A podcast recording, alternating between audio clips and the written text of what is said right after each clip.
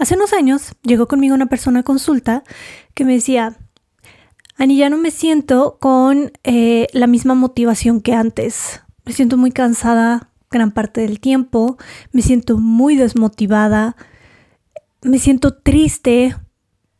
Gran parte de mi día hay actividades que antes hacía que me generaban placer, que me gustaban y ahora ya no me gustan. Las he dejado a un lado. Eh, esta persona notaba un cambio, un antes y después, hace unos meses. Cuando le pregunté si hace unos meses había pasado algo en su vida significativo, que quizá ella notara que a partir de ese evento eh, comenzó a cambiar la forma en la que se sentía y me dijo que sí, que la muerte de su mascota. Me dijo, pero no creo que ese sea eh, la razón por la cual yo me siento así. Sí quería mucho a mi mascota, pero al final era una mascota. Entonces no habría por qué yo me sienta de esta manera, porque me siento muy mal. Y es aquí cuando podemos adentrarnos ya en este capítulo que vamos a hablar de la depresión. Hablando de los activadores, de lo que puede detonar una depresión o desarrollar este trastorno, es una pérdida. Esta persona experimentó una pérdida de su mascota con la muerte, como tal, murió su mascota. Cuando yo le pregunté a ver qué representaba para ti esta mascota, qué representaba en tu vida, y fue ahí cuando ella comenzó a llorar y me dijo todas las cosas que representaba y le dije, ahí está. Es un evento muy doloroso, es una pérdida muy dolorosa para ti. Muchas veces encontramos dentro de la sociedad estas demandas de cómo deberíamos sentirnos. Muchas veces adoptamos pensamientos como solo ciertas situaciones que para quizá la sociedad puedan ser muy, muy dolorosas, ahí, solo ahí, tenemos permitido sentirnos mal, tenemos permitido sentirnos tristes, enojadas, frustrados, ansiosas, con miedo, pero solo en ciertas situaciones y solo de un tiempo determinado. Entonces aquí las altas demandas de la sociedad también nos llegan a mm, o llegan a influir en nuestro estado de ánimo, generando ansiedad del ¿por qué me estoy sintiendo así? En este caso, con esta persona, ¿por qué me estoy sintiendo así? Porque se murió mi mascota. Y aquí uno de los activadores de la depresión es la pérdida. Cualquier tipo de pérdida puede ser la muerte de un ser querido, puede ser una ruptura, una ruptura llega a ser muy dolorosa. Aquí también encontramos ciertas demandas de la sociedad de que nos tenemos que sentir bien en un tiempo muy corto. Sí, llórale, pero, pero un ratito. Que no pase de semanas, porque entonces ahí tú, la que está mal eres tú.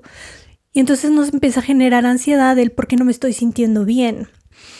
Otro tipo de pérdida puede ser la pérdida de la salud, recibir algún diagnóstico, recordando un poco el capítulo de sentimientos en la piel con el doctor Rodrigo que nos mencionaba que el acné puede tener un gran impacto en las personas, incluso desarrollando depresión. ¿Por qué? Porque es un antes y después. Es una pérdida de la imagen que tenían. El acné se ve físicamente, es muy evidente. Y entonces es atravesar un proceso de aceptación de la enfermedad, de aceptación del tratamiento y trabajar mucho, mucho la paciencia en este caso. Otro tipo de pérdida puede ser la pérdida de alguna parte del cuerpo, puede ser, en este caso, la pérdida de alguna mascota, porque se salió y ya no la encontramos o con la muerte de nuestra mascota. La realidad es que estos eventos pueden ser muy dolorosos. Mucho viene de las interpretaciones que hacemos nosotros de nuestras pérdidas. Otro de los activadores, y solo me voy a enfocar en estos dos principales, el segundo es experimentar una experiencia de fracaso. Cuando la persona se percibe como fracasada al, no sé, por ejemplo, prepararse para entrar a la universidad, la universidad que esta persona eligió, y ser rechazado o rechazada, no haber pasado el examen, eso podría activar o desarrollar una depresión, puede ser uno de los activadores. Eh, quizá el rechazo a buscar el trabajo de tus sueños. En algún momento otra persona en consulta em, me dijo, me siento muy triste, creo que me siento deprimida porque me rechazaron en el trabajo que tanto busqué. Era el trabajo de mis sueños. Había una vacante y esa vacante yo sentía que era para mí, sentía que era una señal, porque era el trabajo que desde hace mucho tiempo he perseguido. Y cuando fui a la entrevista me dijeron que no. Esto es una experiencia justo de fracaso también en cuestión de estética, ¿no? Todas estas em, reglas absurdas de la sociedad, de cómo debes verte, sobre todo en mujeres, que nombres, ojo, también, ¿no? Hay ciertas demandas de cómo debería verse un hombre o cómo debería comportarse, qué debería en función de éxitos, ¿no? El hombre debería ser el proveedor. Si no ganas bien, entonces eres un fracasado en una mujer, igual la estética, ¿no? ¿Cómo deberías verte? Altas demandas de que deberíamos ser delgadas, de que nuestro cuerpo debería ser de cierta manera, que nuestras medidas no deberían pasar ciertos números, el peso, que no deberíamos envejecer. Y esto puede llevarnos a cierto rechazo de ciertas personas, lo cual es una experiencia de fracaso. Entonces, esto también puede ser uno de los activadores nos vamos a enfocar solo en estos dos. Y en este momento quizá podrías hacer un ejercicio reflexivo.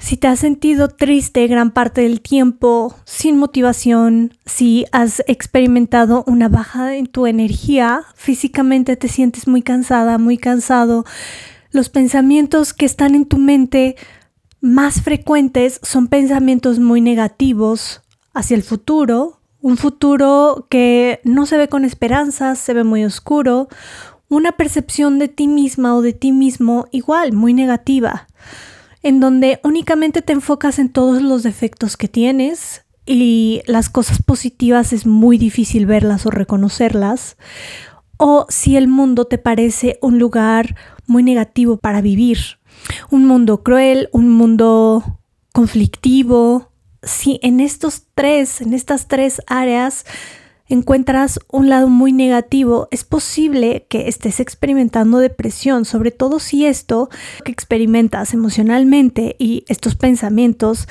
ya llevan tiempo, y hablando de tiempo, más de dos semanas constantes, en donde no notas un cambio en tu estado de ánimo, no te notas eh, en algún momento muy motivada, muy motivado y pues días te puedes sentir así, pero de repente viene el bajón.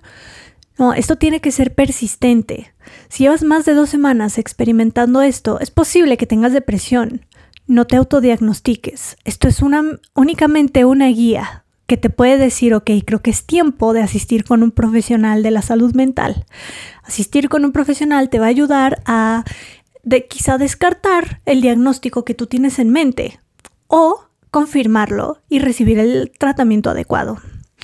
Yo te recomiendo, estas solo son ciertas señales que te pueden estar diciendo que es hora de asistir con un profesional. Y adentrándonos en las creencias, que es parte de la terapia que, en la que yo me especialicé, la cognitivo-conductual, que desde hace poco me estoy adentrando un poco más en la terapia racional emotivo-conductual. Sé que este término es medio extraño, pero podemos llamarle TREC. La TREC nos dice que gran parte de las interpretaciones que hacemos en el mundo son las que nos van a generar este malestar emocional. O sea, esto quiere decir que el malestar emocional en gran medida viene de cómo interpretamos las situaciones que nos pasan, sin dejar a un lado que hay experiencias que pueden ser muy dolorosas, como afrontar una ruptura, como afrontar eh, la muerte de algún familiar, de algún ser querido, de nuestra mascota. Aquí hay situaciones que realmente impactan, impactan emocionalmente y a veces necesitamos una guía de un profesional para atravesar todo ese proceso que suele ser muy doloroso pero en otras situaciones están estas interpretaciones que hacemos que quizá hay ciertos errores de pensamiento que podemos llamarles, como por ejemplo nuestras autoexigencias. Estos debos y tengo que siempre se los menciono porque todos los tenemos, todos experimentamos estos pensamientos. La clave aquí es identificarlos. Ya estás del otro lado para empezar a modificarlos. Identificar qué y a qué autoexigencias te estás poniendo en tu vida y te generan ansiedad o te generan malestar.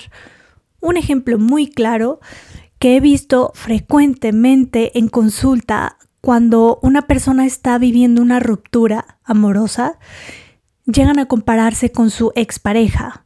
Es que yo ya la veo, lo veo súper bien, feliz, incluso ya está saliendo con alguien más y yo sigo aquí. Yo sigo estancada o estancado en estas emociones. Aquí primero, la comparación no te va a ayudar nada.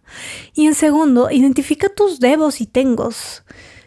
En tu mente seguramente va a haber un tengo que estar bien antes que mi expareja. O tengo que estar bien porque ya pasó mucho tiempo. Ya llevo dos semanas triste, ya es suficiente. Ya debería sentirme mejor.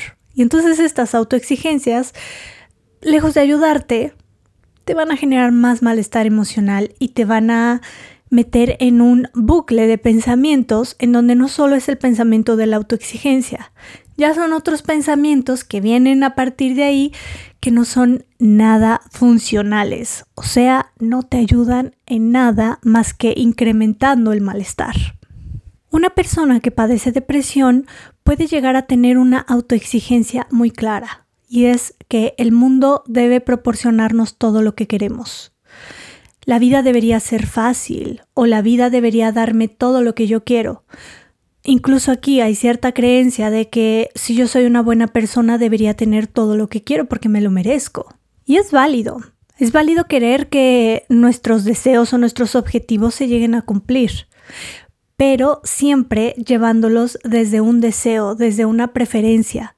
Prefiero que la vida sea así, pero a veces hay cosas que están muy fuera de nuestro control, muy lejos de nuestro control, que no nos van a permitir quizá en algún momento de vida alcanzar esto u obtener lo que estamos deseando en ese momento. Y entonces ahí, ojo, si tú estás llevando esto a una exigencia, si le estás exigiendo a la vida de, todo lo que quieres. Te repito, es válido, es válido desear y querer, pero siempre desde la, preferencia, porque si se convierte en una exigencia, puede que poco a poco se vaya desarrollando la depresión al no obtener lo que estás lo que le estás exigiendo a la vida. Enfócate en lo que está en tu control. Enfócate en lo que tú puedes hacer para que esas cosas pasen, para que puedas obtener eso que quieres, siempre respetando la libertad del otro. Otra de las creencias frecuentes que encontramos en depresión es la evaluación global del sí mismo. ¿Esto qué quiere decir? Quiere decir que te estás metiendo bajo una etiqueta muy rígida y muy negativa. Por ejemplo, si no me aceptaron en el trabajo de mis sueños, si me rechazaron entrar a trabajar a esta empresa, quiere decir que yo soy un fracaso. Y entonces ahí está la evaluación global. Ya no es una situación en donde no lograste el objetivo. Ya eres tú. Te conviertes en una persona fracasada por no haber alcanzado uno de tus objetivos. Entonces quizá en el pasado hay muchos objetivos que lograste alcanzar, pero esos ya no cuentan, porque con uno que fallaste ya te conviertes en fracasada o fracasado. Haz un análisis sobre ti misma sobre ti mismo. Un ejercicio rápido de introspección. ¿Qué pasa cuando fallas en algo? ¿Qué te dices? ¿Llega el autorreproche? llega el autorregaño, te estás eh, diciendo cosas demasiado negativas y te estás etiquetando bajo una etiqueta muy rígida, en la evaluación global del sí mismo, la persona se percibe completamente devaluada. Hay una tendencia al autorreproche, a la autocrítica. Es por eso que te invito a hacer este ejercicio. ¿Cómo te hablas? Es muy importante. Observa si te estás etiquetando de forma negativa, si te hablas con insultos, unos muy frecuentes que vemos en sesión o que he visto en sesión en personas que ya tienen un diagnóstico de depresión son estos autoinsultos de soy una persona tonta, soy inútil, esto es muy común. Soy una persona inútil, soy una persona fracasada, soy una persona estúpida. Y el más común, soy mala persona. Esta etiqueta por haber actuado mal en algún momento, esto me convierte en una persona mala. Y aquí vemos la creencia irracional. Todos hemos actuado, si lo queremos definir así como malo, en algún momento. Hemos cometido algún error. Hemos, no sé, quizá lastimado con palabras a alguien más, no con una intención, sino porque en ese momento no hubo ningún análisis de nuestras emociones y simplemente escupimos el vómito de palabras, como yo le digo. Eso no nos convierte en una mala persona. Ahora, esto no nos exenta de hacernos responsables del daño que quizá causamos. Podemos hacernos responsables, hacer un análisis de en qué momento soy más propensa o propenso a actuar de esta manera y me puedo hacer cargo de eso. Esto no me convierte en una mala persona. Solo quiere decir que actúe mal en este momento. Otro pensamiento muy común en una persona con depresión es el catastrofismo. Cuando existe este error de pensamiento, la catastrofización, la persona observa su futuro muy oscuro, sin esperanza, sin salida a lo que está sintiendo o a lo que está viviendo, solo ve dolor y esto genera mucha ansiedad. Y aquí quiero hacer una excepción de los momentos muy dolorosos, como por ejemplo experimentar una pérdida, la muerte de un ser querido. Es una experiencia sumamente dolorosa en la que el futuro sí va a tener un cambio. ¿Por qué? Porque esa persona ya no está en nuestra vida. En consulta yo les menciono que cuando vivimos la pérdida con la muerte de alguna persona importante para nosotros, lo que pasa es que tenemos que aprender a vivir sin esa persona. No es que eh, lo vamos a superar en el sentido de mm, ya no nos vamos a acordar, ya no me va a doler. Va a seguir doliendo en un futuro, solo que el dolor va a ir cambiando de forma. Sí va a haber momentos en donde esta persona esté más presente en nuestra mente. Por ejemplo, en momentos en donde eran especiales. Por ejemplo, su cumpleaños, nuestro cumpleaños, Navidad, Em, algún otro evento que quizás si es algún familiar el que falleció, de qué manera estaba presente en ciertas épocas del año. Es ahí donde lo vamos a extrañar un poco más, en donde el dolor va a llegar, pero a veces, les digo, a veces el dolor viene ya desde un momento de, o, más bien la pérdida, la recordamos con una sonrisa o la recordamos con mm, recuerdos agradables esto poco a poco el tiempo. Y también, si estás estancado o estancada en un proceso de duelo, acércate con un profesional de la salud mental.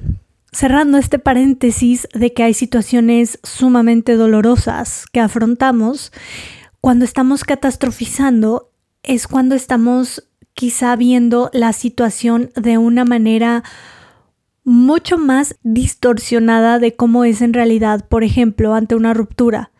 La catastrofización del futuro muy común es siempre voy a estar sola o solo, nunca voy a encontrar a nadie más y entonces voy a estar triste siempre.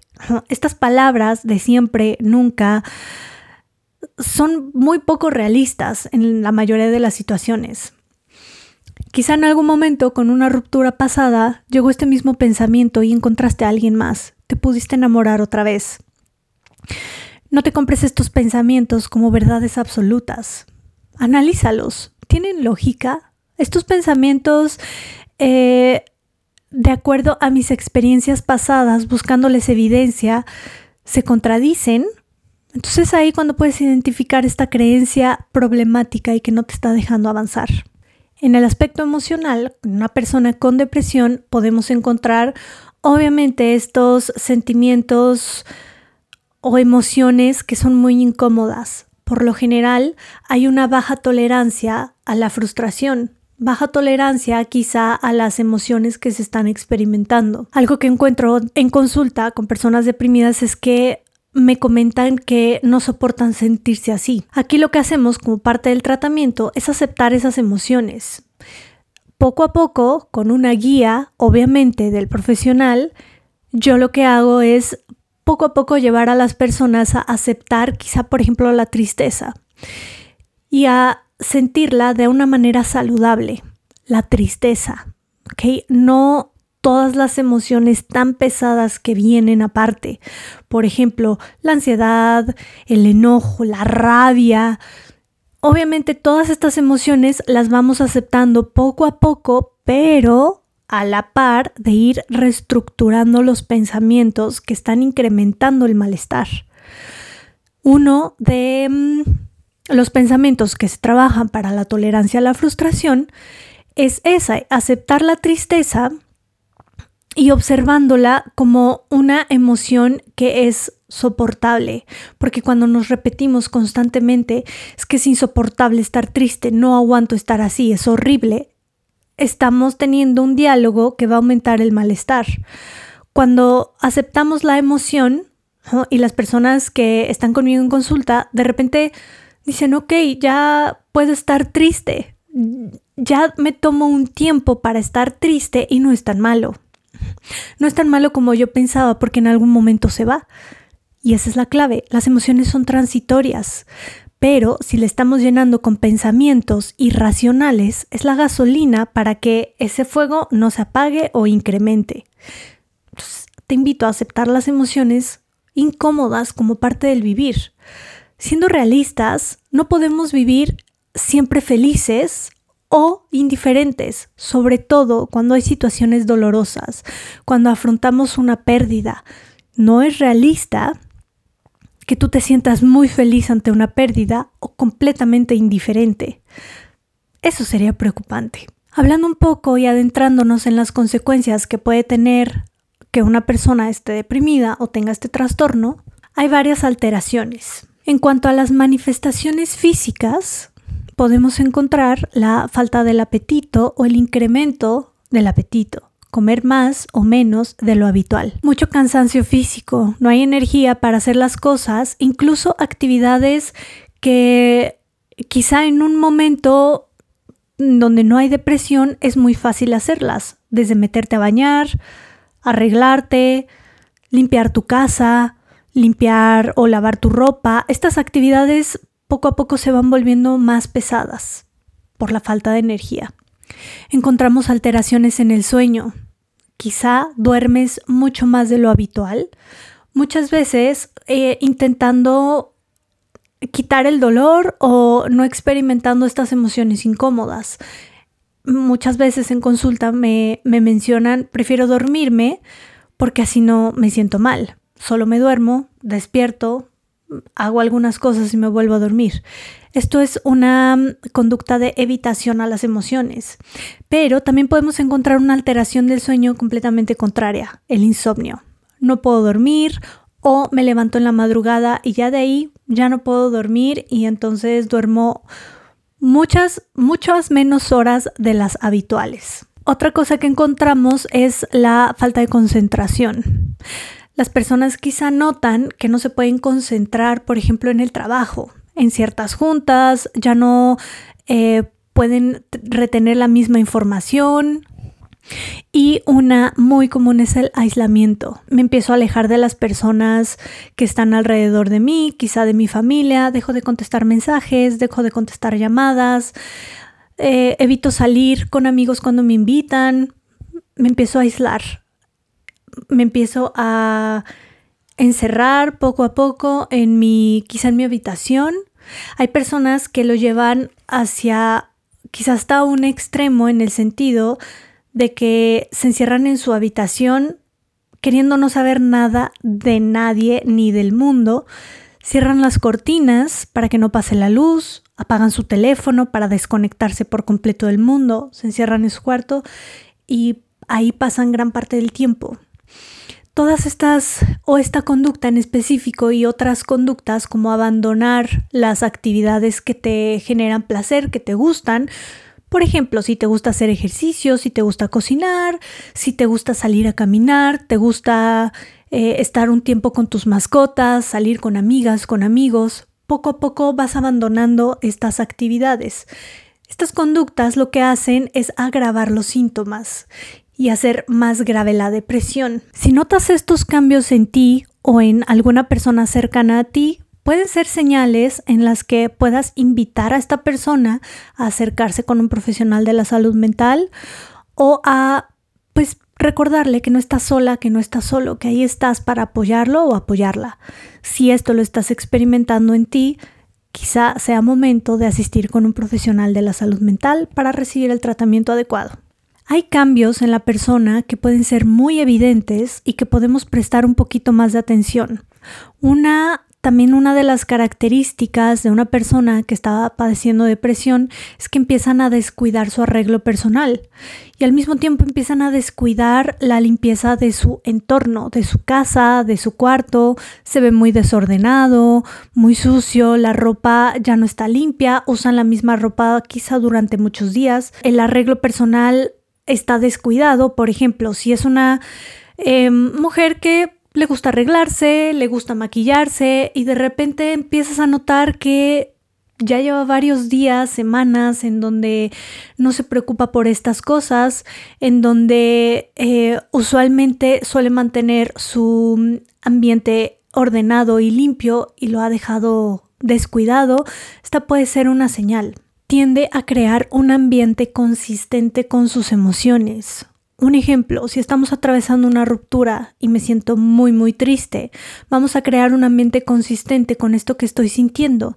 Y entonces me meto a mi recámara, mi cuarto, mm, sola o solo y pongo música triste, pongo música que tenga que ver con rupturas, con dolor, con personas que están afrontando este tipo de situaciones y entonces es ahí cuando ese ambiente se empieza, lo empieza a transformar de una forma consistente con sus emociones.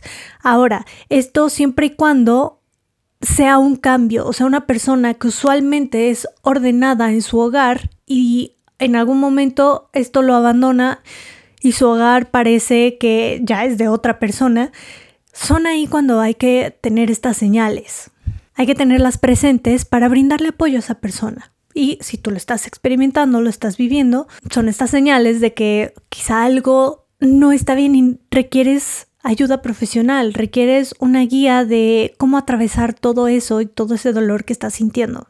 Me preguntaron también si la depresión puede ser genética, o sea, puede ser hereditaria.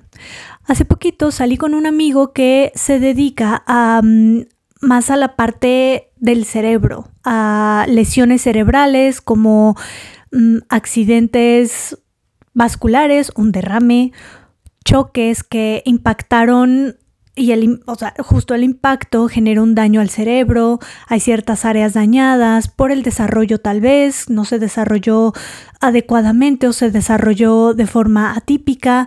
Entonces aquí él lo que hace es intervenir para como una especie de mm, rehabilitación en estas zonas del cerebro para que tu cerebro pueda um, funcionar de una manera más efectiva. Y él me mencionaba esta parte de hereditaria de la depresión. Yo le pregunté y lo que me dijo es que sí hay un factor que puede ser genético, o sea, puede, puede ser heredado, pero hay una clave para el detonante, o sea, si se desarrolla la depresión o no y esto es el ambiente en donde la persona crece y se desarrolla.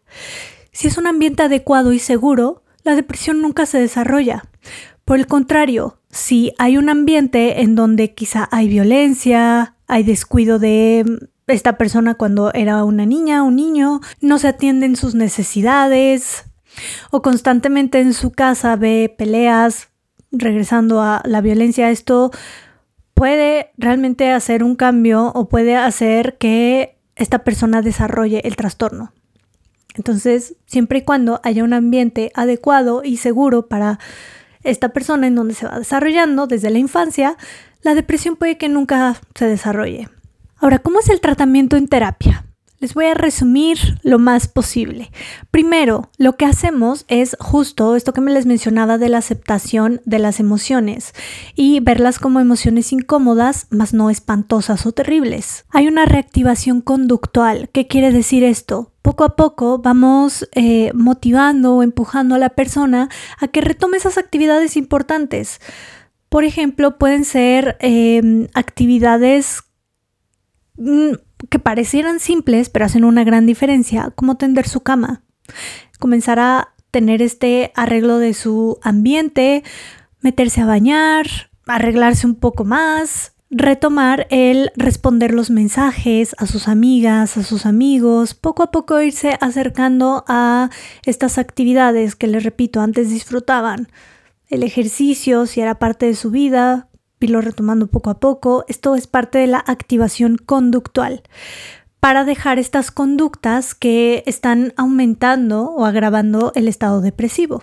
Gran parte también en la que nos centramos es en la reestructuración de las creencias. Las creencias que están fomentando este estado depresivo lo están agravando. Vamos reestructurándolas poco a poco. Y una de las que nos enfocamos, un área de la persona, es eh, la visión que tiene de sí misma o de sí mismo. Regresando, recordando que una característica de la depresión es la autodevaluación. Vamos cambiando poco a poco el cómo se percibe la persona. Llevamos a la persona que se visualice valiosa por el hecho de existir, por el hecho de ser una persona, de que está en este mundo. No en un sentido de que soy valiosa de forma condicionada, siempre y cuando me acepten, siempre y cuando haga las cosas bien, siempre y cuando yo me sienta bien. Entonces aquí hacemos una autoaceptación incondicional. Vamos trabajándolo poco a poco para que esa persona logre cambiar la manera en la que se percibe. Y aceptarse como una persona o ser humano, imperfecto, que tiene cualidades positivas y quizá tendrá defectos, pero eso no ni aumenta ni disminuye su valor. Y regresando a que la aceptación de estas, no sé, conductas que quizá, por ejemplo, regresando al le hice daño a alguien por un comentario que hice, no fue mi intención, pero esto no nos exenta de responsabilizarnos de nuestras conductas. Aceptarlas como parte de ser imperfectos, les repito, esto no implica justificarlas, sino responsabilizarnos de esas acciones. Siempre dejando claro que esto no me hace menos valiosa o menos valioso, pero reconociendo que si tienen un impacto negativo a las otras personas, me puedo hacer cargo y puedo hacer un cambio. Esto de la autoaceptación incondicional de sí mismo es un antídoto para la condena global. Este es parte del tratamiento. Si tú te sientes identificada o identificado con algunas de estas características de la depresión, te invito a que te acerques con un profesional de la salud mental. Sé que quizá la visión oscura o dolorosa del futuro puede hacer que la persona no busque ayuda o que abandone su tratamiento por el hecho de estar pensando constantemente que ya no hay remedio. Aquí te invito a retar esos pensamientos, te invito a cuestionarlos, a ver si realmente son pensamientos realistas. En el pasado quizá experimentaste situaciones dolorosas, pero has podido avanzar de eso. Entonces yo te invito a que no adoptemos creencias demasiado rígidas como una verdad absoluta. Aquí lo que hacemos es flexibilizar el pensamiento, acércate con un profesional de la salud mental, acércate con un terapeuta o psicóloga o psicólogo que tenga una especialidad en la terapia cognitivo-conductual. Esto va a hacer una gran diferencia. También puedes buscar un terapeuta que tenga eh, especialidad en TREC. Esto también tiene mucha base científica de que funciona, de que es una terapia efectiva, sobre todo para la depresión. Quiero que sepas que no estás sola, no estás solo, puedes acercarte siempre a las personas que son tu red de apoyo y si tienes alguna duda me puedes escribir a mis redes sociales arroba Anipavia Psicóloga, Facebook e Instagram. Espero que este capítulo te haya gustado, pero sobre todo que te haya ayudado.